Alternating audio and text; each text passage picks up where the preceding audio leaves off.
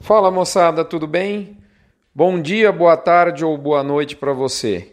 Você que está aí me ouvindo, fazendo seu exercício físico, é ou não é verdade?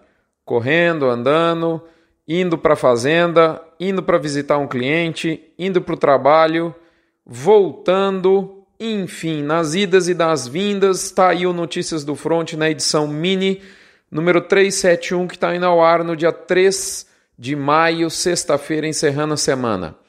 Nosso título dessa vez é De onde é melhor ver a fazenda? Do lombo do cavalo ou do drone?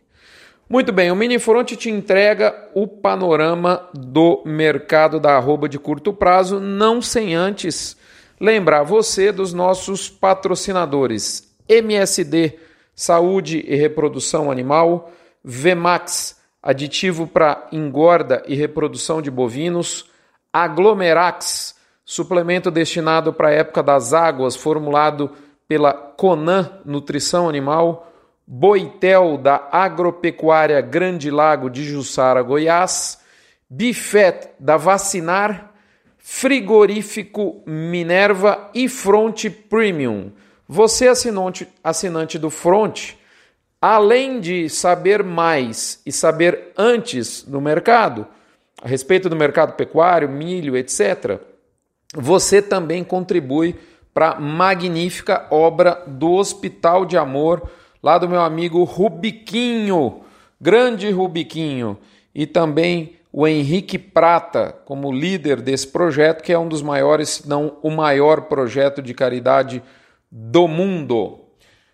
É... Isto posto, tenho aqui para te dizer que o pano de fundo, lá, já que nós falamos em mundo, o pano de fundo do mercado segue inalterado. Já faz três semanas você deve se lembrar bem que nós perdemos o embalo do período, aliás, extenso período de aquecimento que nós passamos é, na arroba durante o início do ano, foram nove semanas.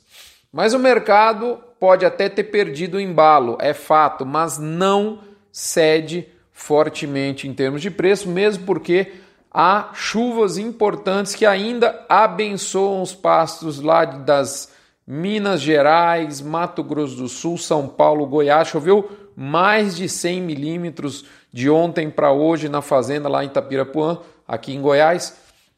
Tive notícias de excelentes chuvas, como eu disse, Mato Grosso do Sul, Tocantins, Rondônia e etc. O pecuarista ainda está confortável, a safra de capim está empurrada mais para frente e o frio ainda não chegou forte. Então, a tia safra ficou só no telefone, ela ainda não te visitou. Por um lado, portanto, o boi não derrete, mas por outro, eu afirmo que não há como ele reagir nesse momento. Portanto, nós vamos continuar no nosso pouso suave, no nosso desculpe, pouso manteiga ou para quem é mais enjoado, o soft landing. Muito bem. Importante você notar que os preços caem de maneira localizada. E, eu diria que tem realmente locais onde a pressão, aquela história, colou melhor. Né? Exemplo: Goiás, Minas e talvez Mato Grosso do Sul. Há outros locais onde não colou a conversinha dos frigoríficos, como é o caso, por exemplo, do Mato Grosso, Tocantins e Pará, com exceção talvez lá de Redenção. E se você olhar ainda, por exemplo, oeste da Bahia, Rio Grande do Sul e Santa Catarina, você ainda vê ascensão de preço. No frigir dos ovos, a arroba caiu, a arroba média do Brasil caiu na semana, caiu um pouquinho, mas caiu, foi 24 centavos para baixo, levando o boi a 146,28 e a vaca para 136,39, ambos a prazo livre de impostos nos dados da Scott e do IBGE adaptados. Uma novidade aqui que eu estou trazendo o valor da vaca agora semanalmente para você. Os frigoríficos é fato que têm escalado melhor, melhor do que eles tinham, tinham vinham conseguindo no primeiro trimestre, isso aí é verdade. Mas ainda eles recorrem a lotes picados para fazer um volume maior. Há praças realmente com escala da próxima semana pronta, mas a gente observa no mercado uma carência muito grande de lotes grandes.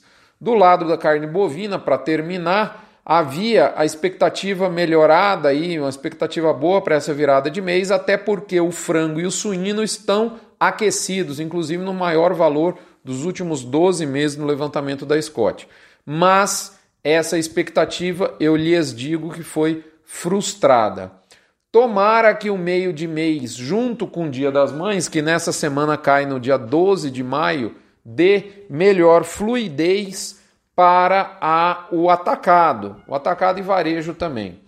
Nós não podemos correr o risco de ver o atacado cair agora. Ele deu uma estremecidinha nesse finalzinho de mês. Se isso ocorrer, eu diria que aumentariam as tentativas de pressão mais contundentes sobre a arroba. Bom, além do Dia das Mães, que é uma data importantíssima para a venda de carne do atacado e do varejo, a missão da nossa querida ministra Tereza Cristina, por, com quem eu tenho trocado alguns, algumas mensagens por Instagram. É, e digo a vocês que é uma pessoa do mais absoluto comprometimento. Nossa, nossa ministra Tereza vai para a China dia 6 de maio dar uma visitada lá na turma. Isso tem animado a esperança dos frigoríficos, principalmente os exportadores, que, diga-se passagem, estão bem melhor do que os de mercado interno. É, se a gente pensar que ainda tem a possibilidade de retorno dos Estados Unidos e Indonésia entrando, eu diria que certamente a, a, as melhores notícias e, sobretudo, as melhores margens da indústria definitivamente estão vindo de fora nesse ano de 2019. Portanto, do ponto de vista de mercado de curto prazo, só me resta dizer o tradicional bordão do meu preferido narrador, Milton Leite. Segue o jogo, moçada. Nada de VAR por enquanto. Pessoal, tem gente que parece que está comprando boi como se ele fosse acabar. Dá uma corridinha lá no Mercado Minuto. Tem um vídeo muito bacana feito em parceria com a TV Agro, do meu amigo Antônio Pereira. Acho que você vai gostar do conteúdo.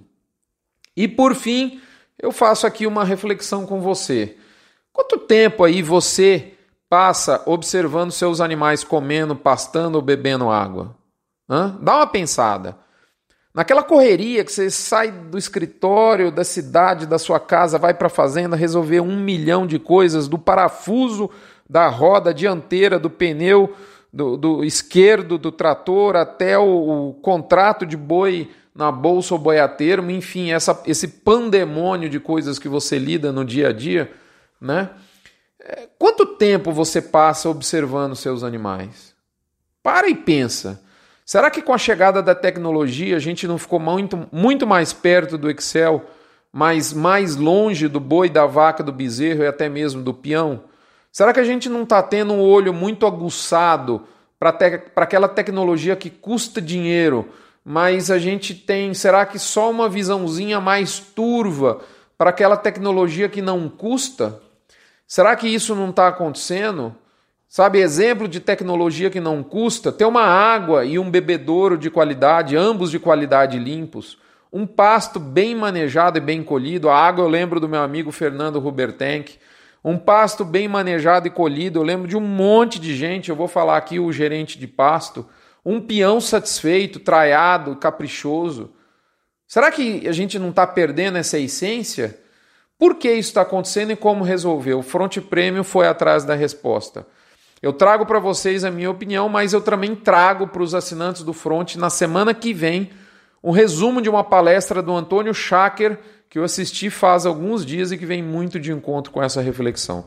No mas, eu finalizo aqui, como diria o gaúcho, no mas, nada mais, né, meus amigos aí do Rio Grande do Sul, eu finalizo por aqui fazendo o convite e o lembrete para vocês se tornarem um, assin um assinante, não, um contribuidor com dois levantamentos, tanto o CPEA lá de, de Piracicaba, quanto o balizador do GPB. São dois levantamentos complementares. Se você tiver alguma dúvida de como localizar, a gente já fez algum post, alguns posts sobre isso, mas eu posso trazer de novo a informação, basta você me mandar uma pergunta, ok?